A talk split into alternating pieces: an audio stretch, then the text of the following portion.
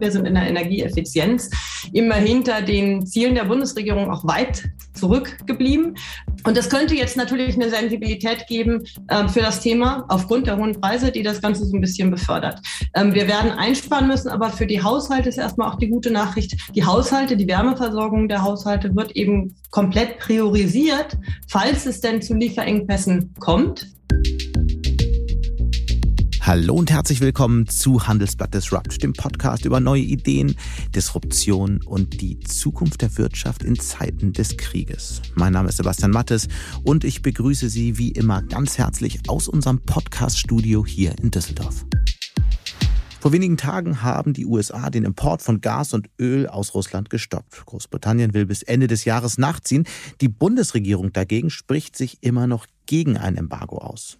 Ich spreche heute mit einer Ökonomin und Energieexpertin, die das für falsch hält. Die Wirtschaftsweise Veronika Grimm glaubt, je schneller ein Embargo käme, desto mehr würde es Russland treffen. Und sie glaubt auch, dass die Folgen eines solchen Embargos für Deutschland beherrschbar wären was der Krieg und die Sanktionen wirklich für Deutschland bedeuten, welche Folgen ein Energieembargo für Preise und die Energiewende hätte und was das alles für unser aller Leben bedeutet, das habe ich in einem Handelsblatt Disrupt Livestream mit Veronika Grimm besprochen.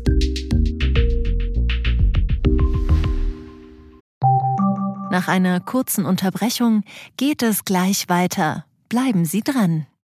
Wie wird unsere Wirtschaft eigentlich klimaneutral? Das ist eine der wichtigsten Fragen unserer Zeit. Und das Erste, was wir dafür loswerden müssen, sind auf jeden Fall fossile Denkweisen. In der Handelsblatt Green Innovation Week dreht sich deshalb vom 6. bis zum 10. Mai alles darum, wie die Klimawende gelingen kann.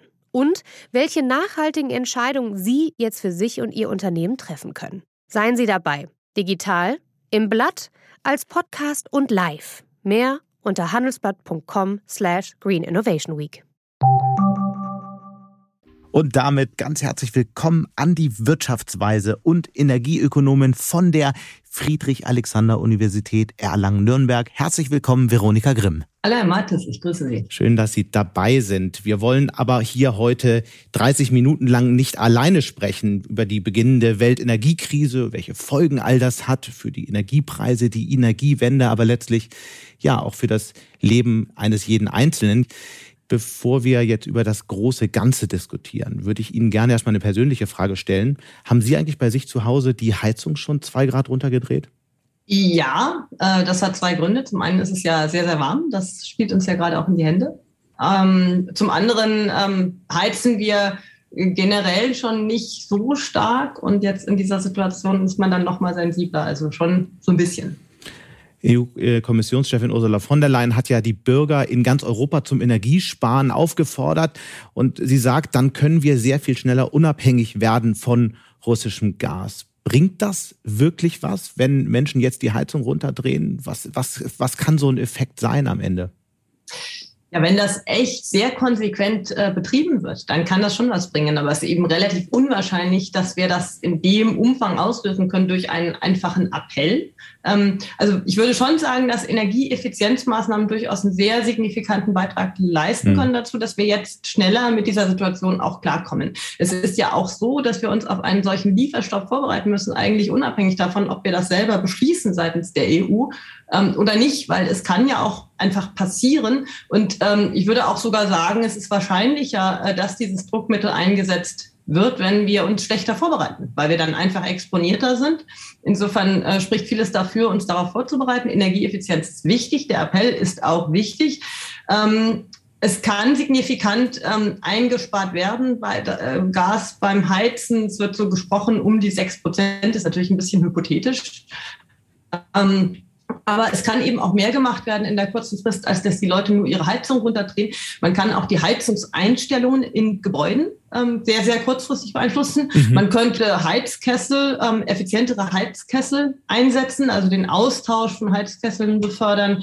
Ähm, man kann Anlagen digital steuern. Viele Anlagen werden schon digital gestaltet. Also man könnte bei der Energieeffizienz tatsächlich relativ kurzfristig ein bisschen was machen.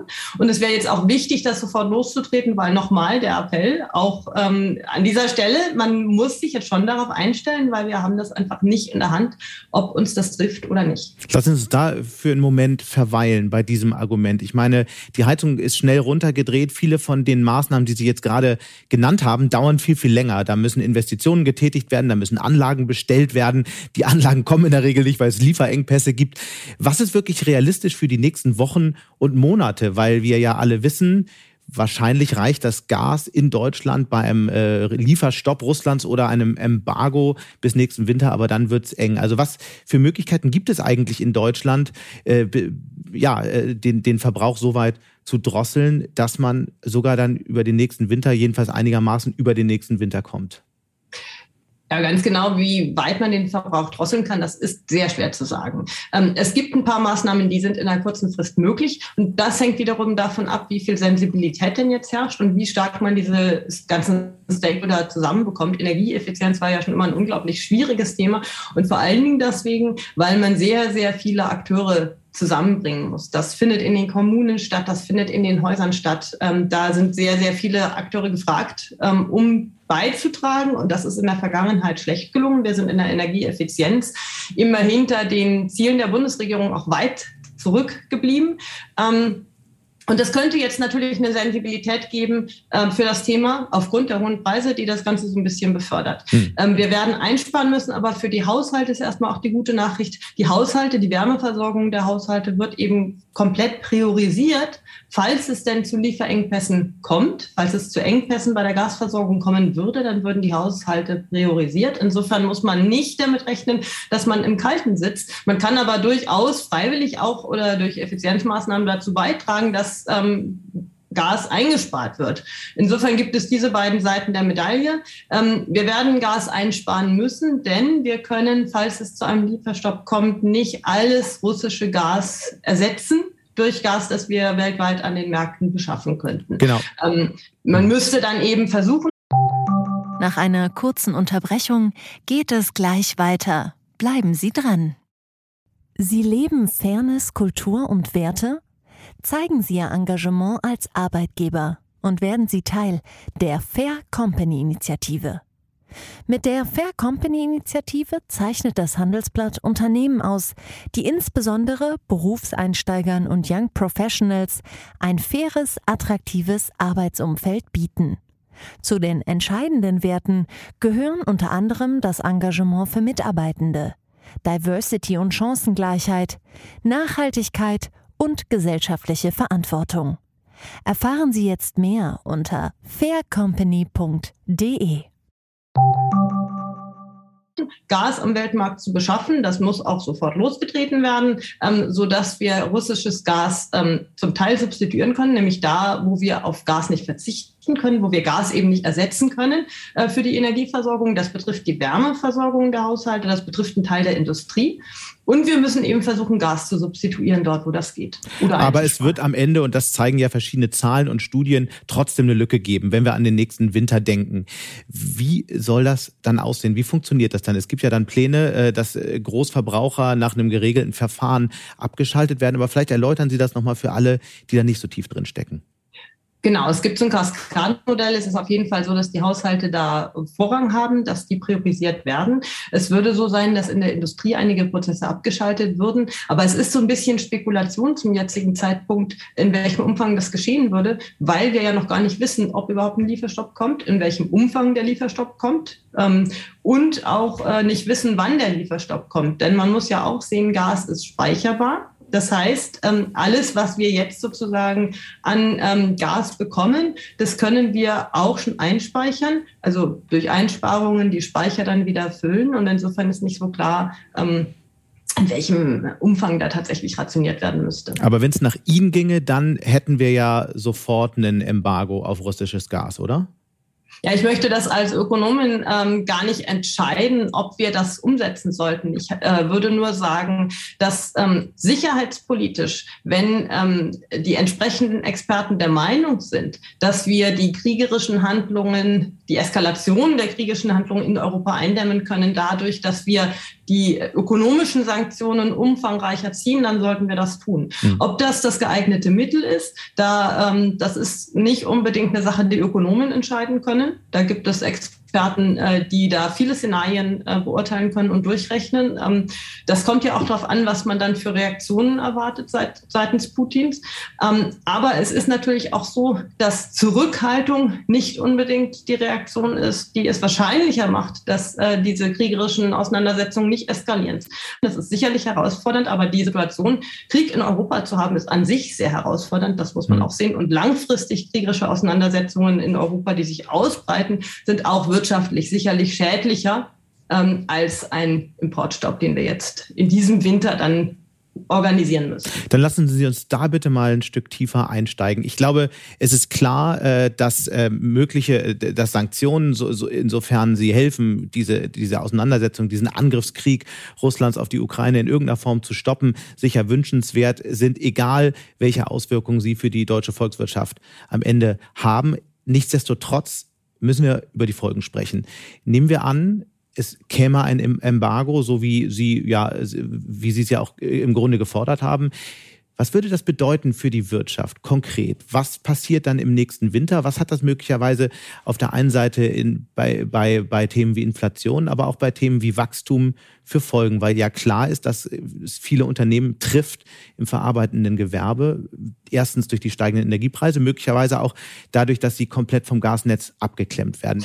Genau, und äh, die Auswirkungen sind natürlich auch noch sehr unsicher. Es ist eine, wir befinden uns einfach in einer Phase unglaublich großer Unsicherheit. Es gibt die Auswirkungen auf die Preissteigerungen direkt. Die Preise, die, vor allen Dingen die Gaspreise sind ja schon eine ganze Weile sehr, sehr hoch. Ähm, jetzt sind die Gaspreise auch im Lichte dieser Diskussion um mögliche Lieferstopps nochmal gestiegen. Ähm, es kann natürlich auch sein, dass in diesen Preisen schon zum Teil eben die Antizipation eines Lieferstopps oder die höhere Wahrscheinlichkeit äh, eines Lieferstopps enthalten ähm, ist das ist sicherlich etwas, was uns unabhängig davon, was passiert, noch weiter begleiten wird, die hohen Energiepreise. Man hat ähm, aus anderen Daten gesehen, dass nach Kriegen die Rohstoffpreise relativ schnell wieder gefallen sind. Aber wir wissen natürlich überhaupt nicht, wann dieser Krieg aufhört. Ähm, deswegen äh, werden uns diese hohen Energiepreise, die hohe Inflation noch eine Weile begleiten. Das wird Folgeeffekte haben. Es wird äh, nachlaufende Effekte geben, zum Beispiel auf die Düngemittelproduktion. Die Kosten sind jetzt schon angestiegen. Es ist auch weltweit äh, Knappheit zu bemerken an Düngemitteln. Und das wird sich natürlich auch auf die Lebensmittelpreise auswirken. Zudem sehen wir jetzt auch schon in den Umfragedaten, und das realisiert sich jetzt Stück für Stück, dass die ähm, hohen Energiepreise auch Stück für Stück weitergegeben werden an die Konsumenten. Also dadurch ähm, gerät, äh, dadurch äh, hat diese, haben diese hohen Energiepreise dann eben auch eine Auswirkung auf die Inflation. Ähm, über äh, den reinen Energiesektor hinaus. Und das werden wir jetzt auch noch weiter bemerken. Viele Kunden haben ja langfristige Verträge. Ähm, viele Preissteigerungen werden erst mit ein bisschen Verzug weitergegeben. Das heißt, das breitet sich jetzt Stück für Stück auch in andere äh, Preise aus. Äh, und das werden wir durchaus merken. Also da stehen wir vor einer großen Herausforderung. Und Sie haben ja angesprochen, die Wirtschaftsentwicklung wird dieser Krieg auch beeinflussen. Ähm, teilweise äh, durch die Inflation, aber eben auch durch die Lieferengpässe und möglicherweise auch durch die Engpässe in der Energieversorgung, die auf uns zukommen könnten. Und ähm, das bedeutet eben auch wahrscheinlich, dass wir eben die Wachstumsprognosen, die werden jetzt alle revidiert werden. Ähm, das ist relativ sicher. Also viele Institute werden jetzt im äh, März, April mit Wachstumsprognosen rauskommen, der Sachverständigenrat auch. Und meine Vermutung wäre, dass wenn wir uns nicht irgendwie koordinieren würden, was wir nicht tun, ähm, dann äh, kann es sein, dass diese Zahlen auch auseinanderliegen, ähm, weil einfach die Unsicherheit so groß ist und weil die Prognose sehr stark davon abhängen wird, hm. was die darunterliegenden Annahmen sind. Mit wie viel Inflation und wie viel Wachstum rechnen Sie persönlich? Ja, das ist jetzt noch sehr ähm, schwierig zu sagen. Die Lage ist ja gerade unglaublich unsicher und es ist ja auch so, dass zum Beispiel morgen äh, der EZB-Rat tagt und da nochmal zusätzliche Informationen kommen werden, hoffentlich eben äh, zu dem, äh, wie die EZB die Lage beurteilt und was ähm, die Pläne der EZB sind. Ich vermute mal, äh, dass die ähm, Entwicklungen jetzt in der Ukraine, dass äh, die Perspektiven ähm, und auch sehr stark beeinflusst haben da. Ähm, das ist eine große Herausforderung. Es war vorher schon eine herausfordernde Situation für die EZB in dieser Phase der wirtschaftlichen Erholung mit der ansteigenden Inflation äh, das richtige Maß zu finden, auch Zweitrundeneffekte möglichst zu vermeiden, die Inflationserwartungen im Rahmen zu halten. Ähm, die Herausforderung ist jetzt noch mal deutlich größer. Mhm. Ähm, das wird äh, vieles beeinflussen. Ähm, die Wachstumsprognosen werden deutlich sinken. Ähm, also die letzten Wachstumsprognosen, die veröffentlicht wurden, waren ja so um die drei Prozent. Ich glaube, KfW hat letztens was äh, herausgebracht. Die drei werden wir nicht mehr kriegen. Das glaube ich nicht. Ähm, aber das ist ein bisschen spekulativ. Bei der Inf also Inflation, ich versuche jetzt auch noch nicht durchgerechnet. Ich versuche es mal bei der Inflation. Also viele Bankökonomen, äh, aber auch andere äh, Institute, mit denen wir sprechen, vermuten so einen Band zwischen 5 und 6 Prozent für dieses Jahr. Ist das aus Ihrer Sicht realistisch? Ja, fünf auf jeden Fall. Ähm, die Frage ist, ob es darüber hinaus schießt, ja. Die Frage ist auch, wie es dann im nächsten Jahr weitergeht. Aber das ist wahrscheinlich noch genau. zu früh, das zu beurteilen. Würden Sie sich da eine Prognose zutrauen?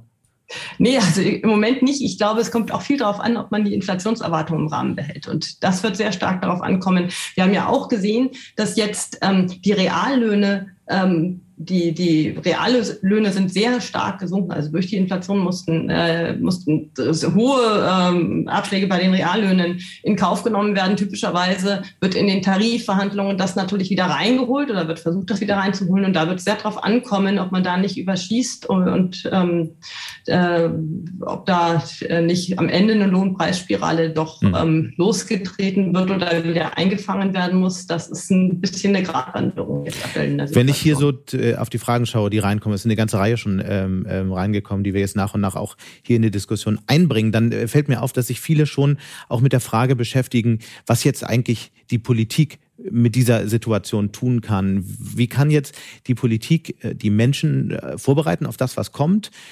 Zum Beispiel äh, erklären, dass Mobilität, ähm, Energie und so weiter deutlich teurer werden. Aber was gibt es darüber hinaus? Was kann jetzt konkret, was kann jetzt die Bundesregierung konkret tun, um die Versorgungssicherheit ähm, wenigstens einigermaßen ähm, zu gewährleisten? Sagen wir, was wären aus Ihrer Sicht so die wichtigsten drei bis vier Punkte, die jetzt passieren müssen. Wurde ja auch viel über ähm, Atomkraft äh, gesprochen, über das Weiterlaufen von Kohlekraftwerken. Lassen Sie uns das mal nach und nach durchgehen. Ja, also ich glaube, dass insgesamt man sich jetzt sehr schnell darauf einstellen muss, dass man mit einem potenziellen Lieferstopp zurechtkommen würde.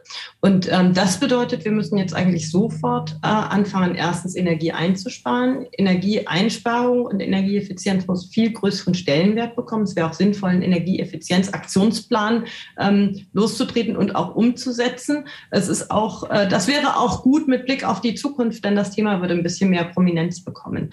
Ähm, das ist sicherlich ein ähm, Handlungsfeld. Ähm, das zweite wäre, man muss schauen, dass man Gasmengen sichert auf dem Weltmarkt, dass man einfach äh, beschafft sozusagen, damit man äh, die Möglichkeit hat, möglichst äh, russisches Gas, wenn ähm, es Ausfälle gibt, zu substituieren. Ähm, und dann muss man sich überlegen, wie viel man denn jetzt schon dort substituiert, ähm, wo man das eigentlich kann. Sie haben äh, Atomkraft angesprochen, man könnte auch Gasverstromung durch Kohleverstromung substituieren und das würde einem natürlich sofort die Möglichkeit geben, mehr einzuspeichern. Ähm, und das wäre sicherlich äh, überlegenswert, weil man dann einfach sich besser wappnet äh, für den Winter und die Speicher jetzt schon von vornherein ähm, auffüllt. Hm.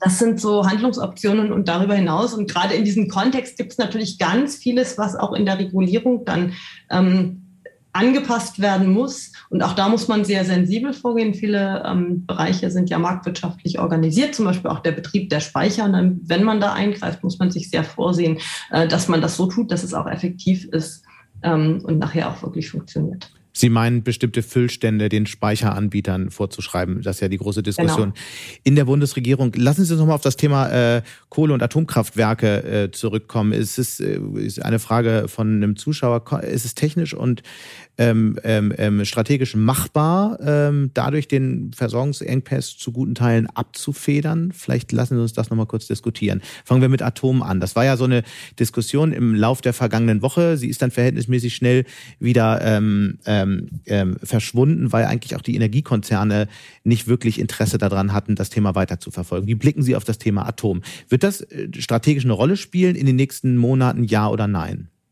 Ja, das ist ein sehr vielschichtiges Thema. Ich würde das jetzt nicht kategorisch ausschließen. Ähm, vor allen Dingen muss man diese Option sehr sorgfältig prüfen und die ähm, Gemengelage hat sich ja auch sehr dynamisch äh, verändert. Ne? Das eine sind die technischen Restriktionen. Geht das überhaupt? Ähm, auch da haben sich die Aussagen geändert im Laufe der letzten Woche. Ähm, es ist natürlich so, dass die Verträge zum Rückbau schon geschlossen sind. Das heißt, es könnten auch Vertragsstrafen natürlich drohen, wenn man das jetzt wieder rückgängig machen möchte. Gut, aber Geld spielt ja keine Rolle im Moment. Also sehen wir davon mal ab, offenbar. Äh, das, das kann man, glaube ich, irgendwie regeln. Ist es technisch machbar? Ich bin natürlich keine Ingenieurin. Äh, das kann ich Ihnen natürlich nicht sagen. Ähm, äh, Geld spielt insofern natürlich schon eine Rolle, als man, wenn man jetzt überlegt, wie man substituiert und man hat verschiedene Möglichkeiten, dann sollte man die günstigste aktivieren. Und das Argument, es gibt da ja so geringe Grenzkosten, das kann man einfach weiterlaufen lassen, äh, das wird eben so ein bisschen entkräftet dadurch, dass wir da möglicherweise eben Rüstkosten haben, dadurch, dass wir Beschaffungsverträge für Brennmaterial wieder neu abschließen müssen und das auch teuer werden könnte und eben, dass wir da möglicherweise eben dadurch, dass die, der der Rückbau schon vertraglich besiegelt ist, ähm, dass wir da eben auch Kosten tragen müssten. Ähm, dann ist die Frage Sicherheit, ähm, ist auch was, was ich jetzt nicht beurteilen kann, ist die Sicherheit in der aktuellen Situation noch gewährleistet, wenn man die ähm, weiterlaufen lässt einfach oder muss man da eben auch äh, Sorge für tragen, dass das neu aufgesetzt wird? Ähm, das wären so die Fragen. Ich bin so ein bisschen skeptisch. Ähm, wir könnten mit den Kohlekraftwerken, die wir teilweise noch in der Reserve haben, natürlich relativ viel Kapazität sehr spontan mobilisieren. Bei den Kohlekraftwerken ist die Frage ähm, Brennstoff. Ne? Also die äh, Kohle kommt ja auch zu 50 Prozent aus Russland. Russland. Mhm. Und auch da ist natürlich ein Abhängigkeitsproblem, wobei Kohle ist einfacher transportierbar als Gas. Äh, es ist ja bei der Gasversorgung so, dass eben dieses Pipeline-Gas auch besonders günstig ist und natürlich ähm, das anderweitig zu beschaffen äh, dann auch an Transportrestriktionen scheitert. Zum Beispiel haben wir LNG-Terminals auf der Iberischen Halbinsel, ähm, die nicht äh, so umfangreich ausgelastet sind, aber die Anbindung der Iberischen Halbinsel an das an Zentraleuropa ist eben nicht so gut, dass man das in vollem Umfang nutzen kann. Also solche hm. Restriktionen muss man immer berücksichtigen. Ähm, schwierige Gemengelage. Ähm, aber ich würde denken, die Kraftwerke, da wären die Kohlekraftwerke eher mobilisierbar und man muss dann natürlich sehr fein aussteuern. Äh, da kommt es darauf an, wie hoch ist die Flughöhe von so einer Betrachtung. Man kann vielleicht auch nicht alles Gas im Stromsektor substituieren, weil man ja auch so ein bisschen die Spitzen abfährt mit dem Gas. Und das mit der Kohle ähm, oder auch mit der Atomkraft natürlich äh, schwieriger machen kann. Haben Sie das Gefühl, dass die Bundesregierung das strategisch jetzt alles bedenkt, vielleicht auch mal einen Stresstest für dieses System aufsetzt, äh, der ja dringend notwendig ist, um zu verstehen, genau wie Sie ja gesagt haben, was eigentlich passiert, wenn die Gaslieferungen auslaufen oder äh, träumt man da eher so vor sich hin? Nein, dass die Bundesregierung vor sich hinträumt, das glaube ich äh, keinesfalls. Ich glaube, da äh, rotieren alle, äh, um sich jetzt um alle möglichen Facetten des Problems äh, zu kümmern. Das sind ja nicht nur die, die wir besprochen haben, es sind ja ganz viele ähm, auch wirtschaftliche Probleme von Unternehmen, die jetzt äh, Belastungen ausgesetzt sind ähm, durch Lieferengpässe. Ähm, äh, oder in anderen ähm, äh, Bereichen. Insofern glaube ich nicht, dass die Bundesregierung träumt, aber es ist natürlich eine riesige Herausforderung, das alles zu koordinieren. Ein weiterer Punkt, der ja sehr viele äh, Menschen gerade beschäftigt und auch die Politik beschäftigt, ist die Frage, welchen Beitrag Erneuerbare leisten können. Das sagt sich jetzt immer so leicht. Ja, das ist äh, die aktuelle Situation zeigt, wir müssen unabhängiger werden und wir müssen jetzt die Energiewende ganz schnell vorantreiben. Das ist sicher richtig. Die, die Frage ist, wie schnell geht das eigentlich und äh, ab wann können die Erneuerbaren wirklich äh, helfen, ein Stück weit ähm, mehr fossile Energiequellen zu substituieren? Wir sehen ja gerade, dass der Zubau wahnsinnig langsam geworden ist und eher gestockt hat. Und sehen Sie da überhaupt Potenzial oder ist das eigentlich eine virtuelle Debatte? Ja immer mehr und das zahlt ja auch genau, äh, geht ja auch genau in die Richtung, äh, in die der Koalitionsvertrag auch ging. Äh, wir müssen bei der Umsetzung schneller werden. Die Ziele waren ja. ohnehin sehr ambitioniert.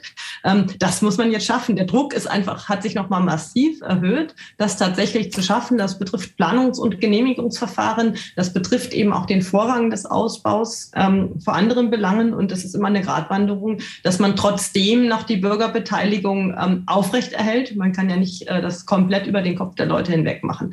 Das ist, glaube ich, immer noch so. Wir haben vieles verschlafen. Man kann immer im Nachhinein meckern, aber wenn man sich ähm, die verschiedenen Stellungnahmen anguckt, ähm, wurde schon 2009 zum Beispiel durch die Monopolkommission angemahnt, äh, die Gasversorgung zu diversifizieren, genau über LNG. Ähm, und auch ähm, die ganzen äh, Strategien, die entwickelt wurden mit Blick auf den Wasserstoffimport, die haben natürlich auch gesagt, wir müssen eigentlich bei den LNG-Terminals, also bei den Import, Importinfrastrukturen jetzt sofort anfangen, damit wir uns eben die Möglichkeit erarbeiten, ähm, Wasserstoff und erneuerbare Energieträger zu importieren. Und äh, es wurde auch immer betont, dass das die Möglichkeit ist, unsere Energieversorgung zu diversifizieren. Das wird schon lange diskutiert. Genau. Ist, Allein ist es nicht so wahnsinnig viel passiert. Wir haben die Terminals bis genau. heute nicht. Äh, es gibt ja nicht wenige, die sagen aktuell, dass die deutsche Energiepolitik im Moment vor einem Scherbenhaufen steht. Äh, sehen Sie es auch so? Ähm, nee, das sehe ich nicht so. Ich glaube, einige Handlungsstränge ähm, die jetzt schon losgetreten wurden, die müssen wir jetzt viel ambitionierter verfolgen, aber die sind richtig und die sind auch immer noch gültig. Mhm. Das betrifft den erneuerbaren Ausbau, das betrifft auch den Import von Wasserstoff. Wir hatten da viele Diskussionen, die gesagt haben, so wichtig ist es nicht. Wir machen erstmal, wir elektrifizieren erstmal vieles und dann schauen wir, was wir auch noch als ähm, stoffliche Energieträger dazu brauchen. Das machen wir dann, aber wir müssen das ja nicht übertreiben.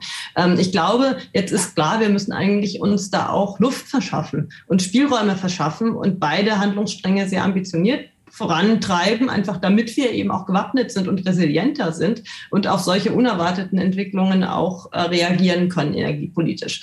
Ähm, ein bisschen schwieriger wird es. Also das sind so Handlungsstränge, da würde ich sagen, die sind richtig und die müssen eigentlich noch schneller werden. Aber da hat man schon in die richtige Richtung gedacht. Ähm, was jetzt ähm, in Frage steht so ein bisschen ist äh, zum Beispiel Transformationspfade, wo man Gas als Brückentechnologie gedacht hat. Zum Beispiel haben wir ja in der letzten Zeit lange und oft geredet über die Carbon Contracts for Difference für die Stahlindustrie.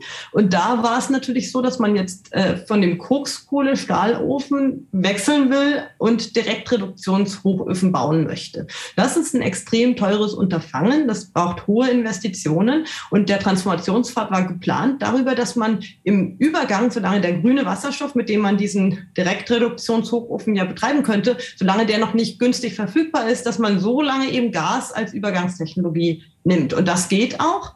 Das wird jetzt natürlich in dem Moment problematisch, wo erstens das Gas sehr teuer ist, dann ist es gar nicht mehr so attraktiv. Also die Förderkosten würden massiv in die Höhe schießen. Die Frage ist, will man das noch wirklich so umsetzen dann? Und ähm, das, was eigentlich jetzt noch größere, äh, das, was die noch größere Herausforderung ist, ist, ähm, die Versorgungssicherheit ist ja gar nicht gewährleistet. Ja. Wir wissen einfach wirklich unmittelbar nicht, ob wir in den Mengen tatsächlich das Gas zur Verfügung haben, um da eben noch zusätzliche Bedarfe in dem Umfang äh, zu generieren. Und davon gibt es sicherlich ein paar Vorhaben.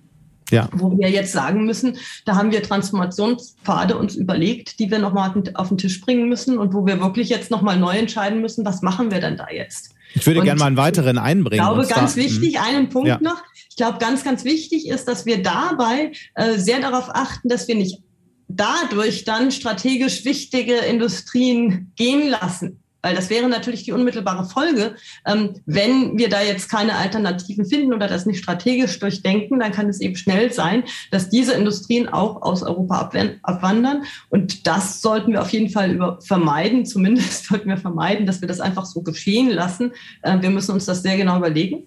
Und wenn wir das nicht wollen, dann müssen wir eben Alternativen äh, uns ausdenken und ähm, möglicherweise aber auch das eine oder andere abwandern lassen. Das sagt sich so leicht, ne? aber wie können diese Alternativen aussehen? Ich glaube, da ist es jetzt zu früh, Schlussfolgerungen zu ziehen. Das ist jetzt natürlich eine Entwicklung, die erst sich vor zwei, drei Wochen abgezeichnet hat, dass mhm. das tatsächlich ein ähm, Szenario ist, das man jetzt neu durchdenken muss. Vielleicht hat es der ein oder andere schon früher geahnt, aber ich glaube, in dieser Vehemenz ähm, wie jetzt ähm, sich die Situation entwickelt hat, das haben viele nicht vorausgesehen. Ähm, und das muss jetzt auf den Tisch und dann muss man sich überlegen, wie man damit umgeht. Ich hätte noch ein weiteres Thema, bei dem wir uns überlegen müssen, wie wir damit umgehen. Denn Gas ist ja bei der gesamten Energiewende, Gaskraftwerke sind ja in der gesamten Energiewende eigentlich die zentrale Brückentechnologie geworden. Aber diese Brücke ist doch jetzt irgendwie abgebrochen. Also was ist die Antwort auf das Problem? Genau, also da ähm, ist sicherlich die kurzfristige Antwort, ähm, die haben wir eben schon diskutiert. Ähm, dann gibt es die langfristige Antwort. Die langfristige Antwort ist, dass wir ähm, das Gas, das wir jetzt aus Russland beziehen, natürlich ersetzen müssen und auch immer mehr ersetzen werden durch Wasserstoff und auf Wasserstoff basierende erneuerbare Energieträger. Und das war ja auch der Plan. Man hatte ja schon auch den Plan, die Gaskraftwerke als Brückentechnologie einzusetzen möglichst schnell Aber das dauert eben auch seine Zeit, äh, dann mit äh, klimafreundlichen Energieträgern zu betreiben. Wir werden jetzt sicherlich für diese Übergangszeit, in der wir den Wasserstoff noch nicht im umfangreichen Maße haben, ähm, in der wir aber noch eine Technologie brauchen, ähm, die ähm, zusätzlich zu den Erneuerbaren die Lücken füllt. Da werden wir uns was überlegen müssen. Ähm, ich glaube, die ähm, Nutzung der Kohlekraftwerke, das ist schon eine Alternative, die für eine Weile äh, bemüht werden kann, aber eben nicht für ewig. Auf Dauer wollen wir uns ja durchaus von russischer Kohle auch unabhängig machen. Und ich glaube auch nicht, dass wir die Ziele der Klimawende, der, der Energiewende zur Disposition stellen sollten. Also ich würde jetzt unmittelbar äh, nicht abrücken von dem Kohleausstieg 2030, sondern würde eher versuchen, sozusagen das zu meistern äh, und dadurch eben auch die Abhängigkeit von den Kohleimporten ähm, gleichzeitig zu reduzieren. Aber es gibt ja so zwei Lager. Die einen sagen, die aktuelle Krise, der Krieg, äh, würde äh, die Energiewende im Grunde ja äh, verschieben, unmöglich machen, so wie sie geplant war. Andere sagen, es ist eigentlich ein Katalysator für dieses gigantische industriepolitische Projekt. Auf welcher Seite stehen Sie? Ja, ich glaube, die beiden Gruppen gucken auf verschiedene Aspekte der Energiewende. Es gibt eben die, die wahrscheinlich massiv beschleunigt werden und es gibt die Aspekte, die einfach überdacht werden müssen. Es gibt einfach beide äh, Facetten und man polarisiert ja auch gerne. Deswegen glaube ich, beide Narrative haben schon was Wahres in sich. Aber insgesamt würde ich glauben, dass wir davon profitieren, dass wir viele Pläne schon gemacht haben im Bereich des Klimaschutzes und die wirklich ambitioniert vorantreiben können. Davon werden wir sehr profitieren. Ich glaube, die ähm, europäische Union und auch ähm, die Weltgemeinschaft wächst auch so ein bisschen zusammen aktuell und wird auch davon profitieren, dass wir jetzt mehr Dinge schneller und pragmatischer vorantreiben. Mhm. Wir haben uns ja in einigen Diskussion noch so ein bisschen verheddert und wollten das dann gleich ganz perfekt machen äh, und äh, haben uns dabei eigentlich manchmal selbst ein Bein gestellt. Äh, das wird jetzt hoffentlich in geringerem Umfang passieren. Es, es, kam hier noch ein Vorschlag, den ich die ganze Zeit schon äh, eigentlich ganz interessant fand, äh, zu dem ich gerne mal Ihre Meinung hören wollte. Und zwar, da geht es nochmal um das Thema Energiewende, aber auch um ähm, ähm, Energieeffizienz. Und zwar kommt der Vorschlag ähm, hier aus dem Zuschauerkreis, sollte es nicht ein Sondervermögen in Milliardenhöhe für ein Sofortprogramm Programm für erneuerbare Energien und Wärmepumpen geben. Würde das Sinn machen? Ich meine, es gibt ja so, so ein Sondervermögen jetzt schon mit dem, mit dem Klima- und Transformationsfonds, der ja wirklich ähm, äh, insgesamt stehen, ich, 200 Milliarden auch zur Verfügung für, für, für das ganze Projekt. Sehen Sie Bedarf, das, das nochmal auszubauen? Ja, zum einen gibt es jetzt relativ viele Mittel schon, die bereitgestellt werden. Und wir müssen uns natürlich auch immer klar machen, wenn wir in die Vergangenheit gucken, dann gab es auch immer schon viele Mittel und wir haben extrem Probleme gehabt, die auszugeben, die öffentlichen Mittel. Ähm, es ist immer viel liegen geblieben, gerade auch im äh, Energie- und Klimafonds. Ähm, ich glaube, das ist jetzt schon gut, äh, dass da viele Mittel vorgesehen sind, aber ich glaube, da sollte man jetzt erstmal schauen, dass man die sinnvoll verplant. Und ich glaube, es ist jetzt in der aktuellen Situation unglaublich wichtig, nicht überzureagieren und nicht zu viel zu regulieren. Wir müssen den Ordnungsrahmen jetzt auch so ähm, setzen, dass wir trotz dieser ganzen Unsicherheiten, mit denen wir aktuell konfrontiert sind, viel privates Kapital mobilisieren. Und das wird noch eine viel größere Herausforderung werden, als es das bisher schon war, weil natürlich die Unsicherheiten massiv sind, nicht nur bezüglich ähm, der äh, Technologien, nicht nur bezüglich der äh, Regulierung, ähm, sondern eben auch bezüglich der Entwicklung ähm, der globalen Preise und der Rückwirkungen wiederum auf die Regulierung. Mhm. Jetzt gibt es ähm, zum Beispiel aus Spanien und Frankreich Ambitionen, die sagen, wir müssen eigentlich die Energiemärkte, die Strommärkte entkoppeln, weil die Strompreise sind viel zu hoch, weil wir von euren hohen Gaspreisen ähm, hier, ähm, das wirkt sich zu stark auf die Strompreise aus. Die Frage ist, was ist das Alternativkonzept? Aber ähm, da, da gibt es aktuell noch relativ wenige Vorschläge. Ich mhm. glaube auch vor allen Dingen keine überzeugenden. Und ähm, diese Gefahr aber, dass wir da ähm, die Konstruktion unserer wettbewerblich organisierten äh, Strommärkte äh, und des Emissionshandels zur Disposition stellen, das ist eine große Gefahr äh, für die Anreize, privat zu investieren. Weil wenn da Unsicherheit besteht, dann weiß ich als Investor ja gar nicht, was kommt eigentlich auf mich zu. Welche Renditen kann An ich welche privaten erwarten? Investitionen denken Sie konkret, nur damit man sich das vorstellen kann? Ja, in alles Mögliche. In erneuerbare Energien ist mhm. das eine. Ja, da, da, wird ja auch diskutiert, ob man das neu aufstellen soll, die Förderung. Ähm, dann äh, ist natürlich die Frage in Energieeffizienz und in den Umbau der Industrie in allen möglichen Dimensionen. Auch da ist ja die Frage, was hat das für mich wirtschaftlich für Auswirkungen, wenn ich das Kapital, das ich jetzt investiere, wenn ich also die Investitionen umlenke in Richtung Klimaneutralität. Ähm, auch da ist ja die Frage, was ist der komparative Vorteil? Und wenn ich jetzt zum Beispiel damit rechnen kann, dass die Bepreisung von Emissionen doch anzieht, dann ist der komparative Vorteil natürlich höher, wenn ich klimafreundlich investiere, als wenn ich glaube, dass jetzt der Emissionshandel erstmal ausgesetzt wird, äh, um die Belastung der Konsumentinnen und Konsumenten niedrig zu halten. Das heißt, das sind sehr unterschiedliche Szenarien und je nachdem, ähm, wie die Erwartungen da ausgestaltet sind, mache ich das eine oder das andere. Und wenn ich Ihnen gar nicht vorhersagen kann, äh, was passiert, dann mache ich vielleicht erstmal gar nichts und warte. Mhm. Und das ist natürlich eine große Gefahr, weil äh, wir, der Großteil der Investitionen, der gesamtwirtschaftlichen Investitionen ist einfach privatwirtschaftlich. 90 Prozent der gesamtwirtschaftlichen Investitionen sind privatwirtschaftlich, 10 Prozent sind staatlich. Man kann den staatlichen Anteil ein bisschen anheben. Aber wenn man den großen privatwirtschaftlichen Tanker nicht umlenkt, dann wird das relativ wenig bringen. Ich würde gerne nochmal an einen Punkt anschließen, den Sie eben genannt haben, den ich extrem wichtig fand. Sie haben äh, das so beiläufig gesagt, ja, aber möglicherweise muss man sich auch damit abfinden, dass ein paar Unternehmen oder Industrien abwandern. Das würde ich gerne jetzt nochmal ein Stück weit vertiefen. Wir haben ja schon Ende vergangenen Jahres gesehen, als die Gaspreise so stark gestiegen sind, dass erste Unternehmen im verarbeitenden Gewerbe, im Mittelstand, das müssen gar nicht die großen Konzerne gewesen sein, die haben sich oft langfristig abgesichert.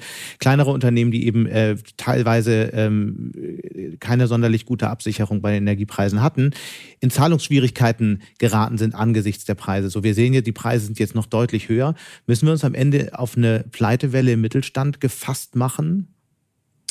Ja, das würde ich sagen, sind noch zwei unterschiedliche Paar Schuhe. Das eine ist, ob die Unternehmen abwandern, weil in einer klimaneutralen Wirtschaft ihr Geschäftsmodell ähm, nicht mehr funktionieren wird. Ja, weil es ähm, halt so teuer geworden ist zu produzieren. Ich meine, am Ende, ähm, was auch immer der Treiber ist, der Effekt ist der gleiche, ne?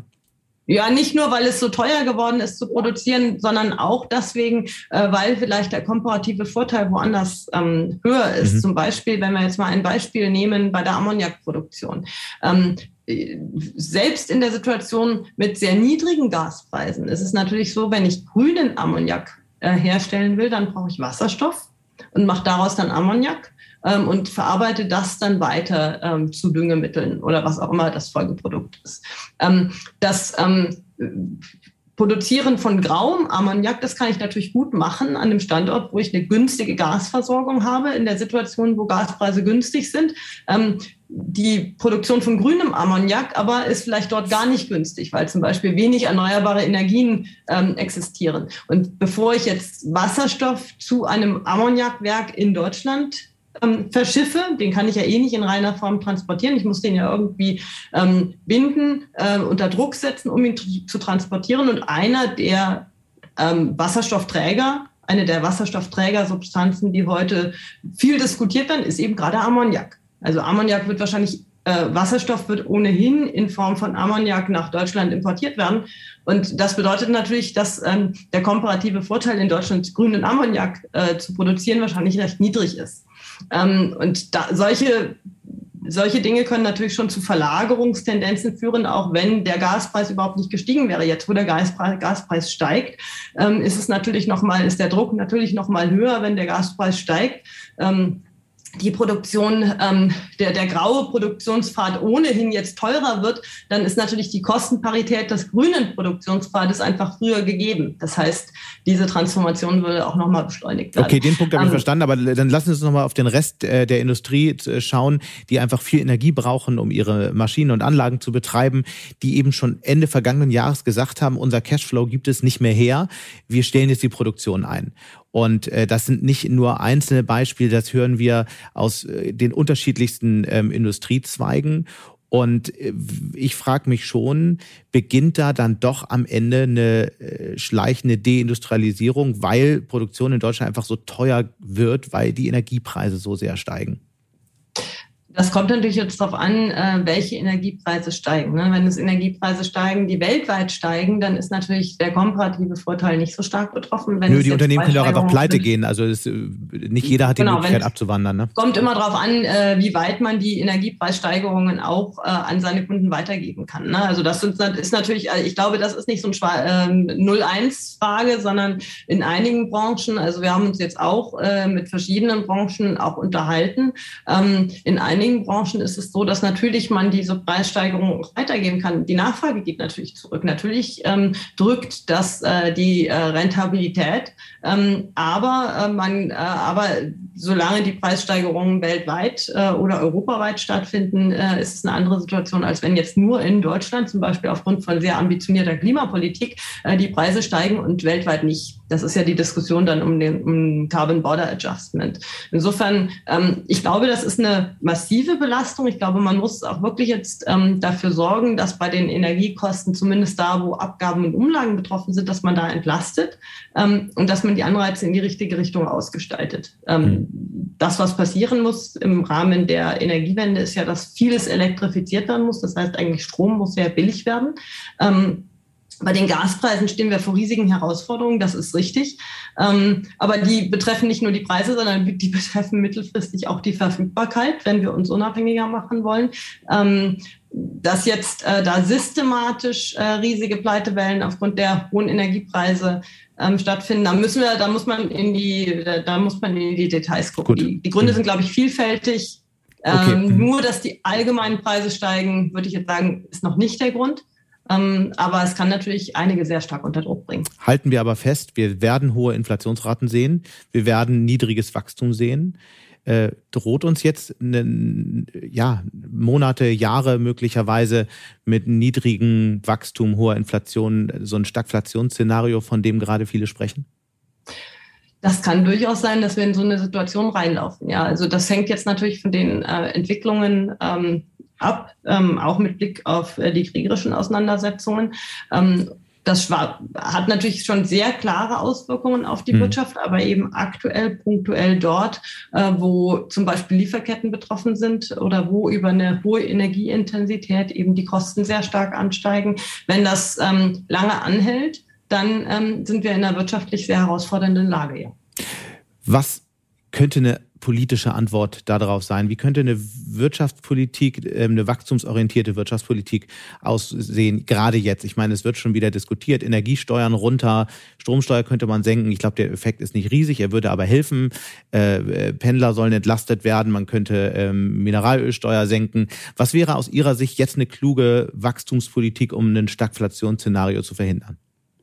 Ja, zunächst mal ähm ist es so, dass man jetzt äh, darauf achten muss, dass diejenigen mit unteren und mittleren Einkommen ähm, entlastet werden. Und das ist jetzt einfach äh, deswegen der Fall, weil wir jetzt für Ausgleich sorgen müssen, äh, weil diese Kostenanstiege, gerade auch bei den Energiekosten, neben den Leuten sehr viel aufbürden. Ähm, das bedeutet aber erstmal, man kann da umverteilen.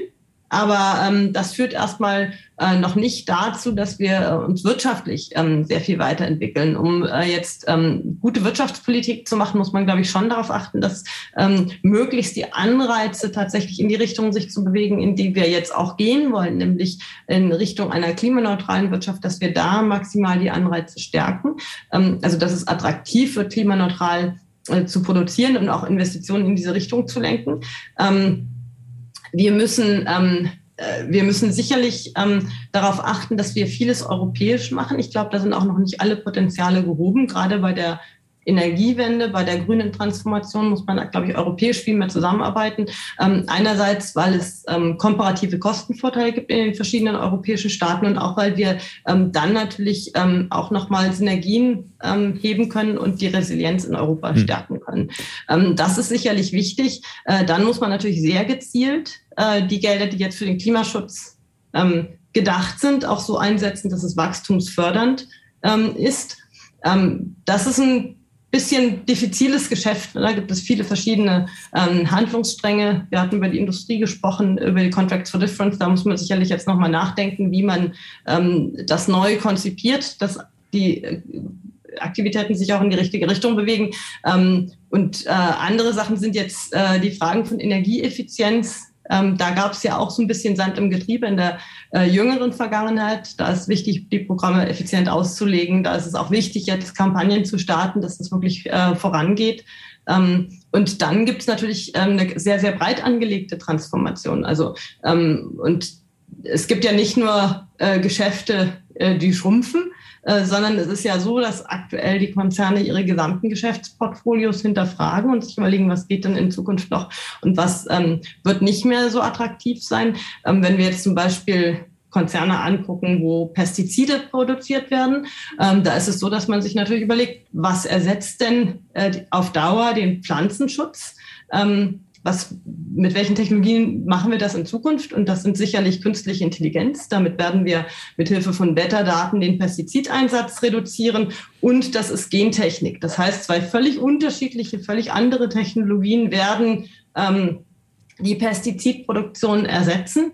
Und die Konzerne müssen sich überlegen, ob sie in die Richtung gehen werden und an welchen Standorten sie das tun werden. Also da wird sich sehr, sehr viel tun. Mhm. Äh, diese Transformation, die uns bevorsteht, ist wahrscheinlich sehr disruptiv. Ein kurzes Thema, was ich noch bei Ihnen äh, kurz abfragen wollte. Es wird ja immer wieder diskutiert, um einen, jetzt einen starken Wachstumsimpuls zu setzen. Klar, die ähm, Entlastung der mittleren und unteren Einkommen haben Sie genannt. Auf der anderen Seite sollte man nicht die äh, Unternehmenssteuern senken. Deutschland ist im Vergleich weltweit ein sehr, sehr hoch besteuertes Land. Unternehmen haben es schwer. Wenn wir wollen, dass mehr investiert wird, würde, wäre es sicherlich eine Diskussion wert, diese Steuern zu senken. Wäre das ein Impuls, ja oder nein, den Sie fordern würden? Ja, im Prinzip ist das eine, ist das eine richtige Stoßrichtung. Es gibt ja auch die ähm, äh, Bestrebungen mit den Superabschreibungen. Das ist sicherlich wichtig, dass wir den Unternehmen jetzt günstige Konditionen bieten, ähm, um in Deutschland zu investieren das ist sicherlich ein äh, wichtiger Punkt, über den man jetzt nochmal ja. ähm, klar reden muss. Ich würde gerne ganz, bevor wir zum Schluss kommen, äh, noch ein Thema ansprechen, mit dem Sie sich seit vielen, vielen Jahren beschäftigen und von dem ich weiß, dass viele Leserinnen und Leser und Zuschauerinnen und Zuschauer, die jetzt gerade dabei sind, sich äh, auch beschäftigen, weil das äh, viele Handelsblatt in der Handelsblatt-Community wahnsinnig bewegt, das Thema Wasserstoff. Und wir haben da vorhin darüber gesprochen, ob jetzt diese Krise, dieser Krieg doch durch eine zu einer Art Katalysator wird für die Energiewende. Und ist das nicht beim Thema Wasserstoff ganz besonders sichtbar? Jetzt auf einmal sollen die äh, Flüssiggasterminals kommen, über die seit vielen Jahren gesprochen wird. Welches Potenzial das würde mich jetzt zum Abschluss nochmal äh, interessieren. Hat Wasserstoff eigentlich wirklich auch mittelfristig. Kurzfristig wird es nicht kommen, weil die Terminals müssen erstmal gebaut werden. Aber welches, wie viel Potenzial ist da wirklich? Weil es gibt ja äh, nicht wenige, die enormes, enorme Möglichkeiten durch Wasserstoff sehen. Andere sind eher verhalten, weil sie sagen, ja, viele Regionen werden äh, Wasserstoff erstmal selbst für sich auch verwenden. Also wie schätzen Sie das Potenzial ein? Ja, ich schätze das schon immer sehr groß ein. Wir haben uns schon seit sehr, sehr langer Zeit damit befasst, ähm, zu welchen Kosten es möglich sein könnte, in der ferneren Zukunft Wasserstoff in großen Mengen in, an Standorten zu erzeugen, wo ähm, viel Wind weht, die Sonne viel scheint oder auch Wasserkraft verfügbar ist oder Geothermie oder auch verschiedene ähm, erneuerbare Technologien kombiniert werden können. Ähm, und dann kann man sich überlegen, ähm, wie kann man den Wasserstoff dort erzeugen ähm, und dann per Schiff nach Deutschland transportieren und dann eben genau an solchen Terminals anlanden und weiterverteilen. Und es zeigt sich eigentlich, dass die Perspektiven da ziemlich umfangreich sind ähm, und dass die Transportkosten aus aller Welt auch äh, bei weitem nicht den größten Anteil äh, der Gestehungskosten des Wasserstoffs ausmachen. Also es ist ähm, offenbar überhaupt kein Problem, äh, den Wasserstoff auch zum Beispiel aus Australien äh, zu transportieren. Und dann muss man sich eben angucken, ähm, welche Regionen der Welt ähm, sind eigentlich geeignet, wo gibt es ein großes Potenzial erneuerbarer Energien, wo leben wenig Menschen, die dann selber eben diesen Energiebedarf hätten, ähm, wo gibt es eine Anbindung ans Meer, so dass man eben über den Seeweg transportieren kann. Es müssen verschiedene Voraussetzungen erfüllt sein und aus diesen Regionen könnte man theoretisch importieren. Äh, und es ist natürlich auch so, dass es für die entsprechenden Länder Vorteile gibt, zum Beispiel Australien oder Chile.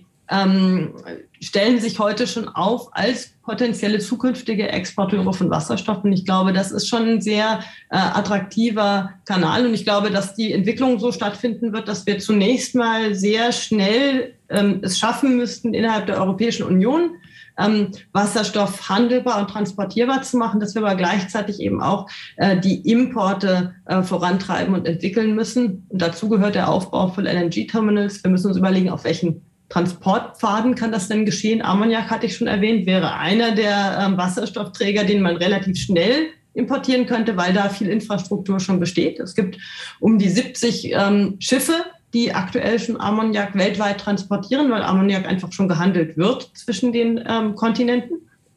Und dann gibt es aber viele andere Möglichkeiten, äh, die auch attraktiv sind. Methanol, ähm, tiefgekühlten Wasserstoff kann man handeln oder auch gebunden an ähm, stoffliche Wasserstoffträgersubstanzen, ähm, sodass man den Wasserstoff in Reinform äh, wieder entkoppeln kann. Also da gibt es äh, viel Potenzial. Das ist natürlich, hat natürlich Rüstkosten, aber ich glaube, die werden wir wohl auf uns nehmen in den nächsten Jahren. Ich glaube, zu dem Thema müssen wir uns nochmal gesondert verabreden. Unsere Zeit ist jetzt fast zu Ende. Ich würde aber trotzdem nochmal, äh, wir haben auch sehr viele Fragen jetzt aus dem Chat schon beantwortet. Ich würde jetzt Ihnen trotzdem gerne nochmal eine persönliche Frage stellen, die schließt so ein bisschen an das an, was wir anfangs besprochen hatten. Da haben wir äh, versucht zu klären, ob Sie Ihre Heizung schon runtergedreht haben. Wie sieht denn Ihre persönliche Energiewende aus? Haben Sie eine Wärmepumpe, ein Elektroauto? Was spielt das für Sie? In welche Rolle spielt das Thema für Sie im Alltag? Ja, ähm, ein Elektroauto haben wir nicht, aber wir fahren fast nicht Auto, ähm, weil wir das meiste eigentlich mit dem Fahrrad machen. Ähm, und das habe ich ähm, auch immer mehr äh, gemacht. Im Endeffekt ähm, ist das das schönste Fortbewegungsmittel, weil es einen auch ein bisschen äh, fit hält. Ähm, und ähm, klar, in der, in der Corona-Zeit, das Reisen hat auch abgenommen. Man fliegt auch kaum noch. Ich bin auch vorher äh, schon kaum noch geflogen. Ähm, das sind so die Sachen, die, die sich bei uns auch geändert haben. Und was, was viele, die Ihnen bei Twitter folgen, vielleicht äh, schon wissen, alle anderen möglicherweise nicht, Sie machen auch sehr viel zu Fuß, sind ähm, äh, passionierte äh, Läuferinnen. Äh, das, äh, ansonsten kann ich auch nur allen empfehlen, Ihnen bei Twitter zu folgen. Da gibt es auch viel spannende fachliche Themen, insbesondere zum Thema Wasserstoff. Wie gesagt, wir verabreden uns zu dem Thema bei der nächsten Gelegenheit. Für den Moment sage ich ganz herzlichen Dank für all diese ja, Gedanken und ja, äh, wir werden das Thema bei nächster Gelegenheit fortsetzen. Alles Gute. Ja, vielen Dank. Und damit sind wir auch schon wieder am Ende von Handelsblatt Disrupt. Wie immer freue ich mich über Kommentare in der Handelsblatt Disrupt LinkedIn-Gruppe oder senden Sie mir gerne eine Mail. Die Details finden Sie in den Show Notes. Danke an dieser Stelle auch für die Unterstützung von Johann Lensing und Regina Körner und Migo Fecke von professionalpodcast.com, dem Dienstleister für Strategieberatung und Podcastproduktion. Wenn Sie möchten und grundsätzlich Interesse daran haben, immer auf dem Laufenden zu sein, jederzeit alle Artikel des Handelsblatts zu lesen, Zugriff auf unsere Recherchen und Artikel im Archiv zu haben und natürlich auch alle Podcasts zu hören, dann habe ich heute wie immer ein Handelsblatt Disrupt Vorteilsangebot für Sie reserviert. Schauen Sie doch einfach mal nach unter handelsblatt.com slash Mehrwirtschaft. Die Details dazu finden Sie natürlich auch in den Show Notes. Wir hören uns dann nächste Woche Freitag wieder. Bis dahin wünsche ich Ihnen schöne digitale, aber natürlich auch analoge Zeiten. Ihr Sebastian Mattes.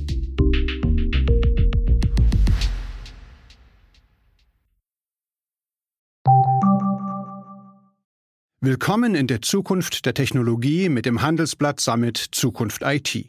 Seien Sie Teil der IT-Flagship-Tagung des Handelsblatts, bei welcher führende Köpfe der IT-Branche zusammenkommen, um die neuesten Trends und Herausforderungen der digitalen Transformation zu diskutieren. Vernetzen Sie sich mit Branchenführern und finden Sie Lösungen, die Ihr Unternehmen voranbringen. Exklusiv für unsere Podcast-Hörer sichern Sie sich jetzt 20% Rabatt auf Ihre Anmeldung. Besuchen Sie zukunft-it.jetzt und verwenden Sie den Vorteilscode Podcast.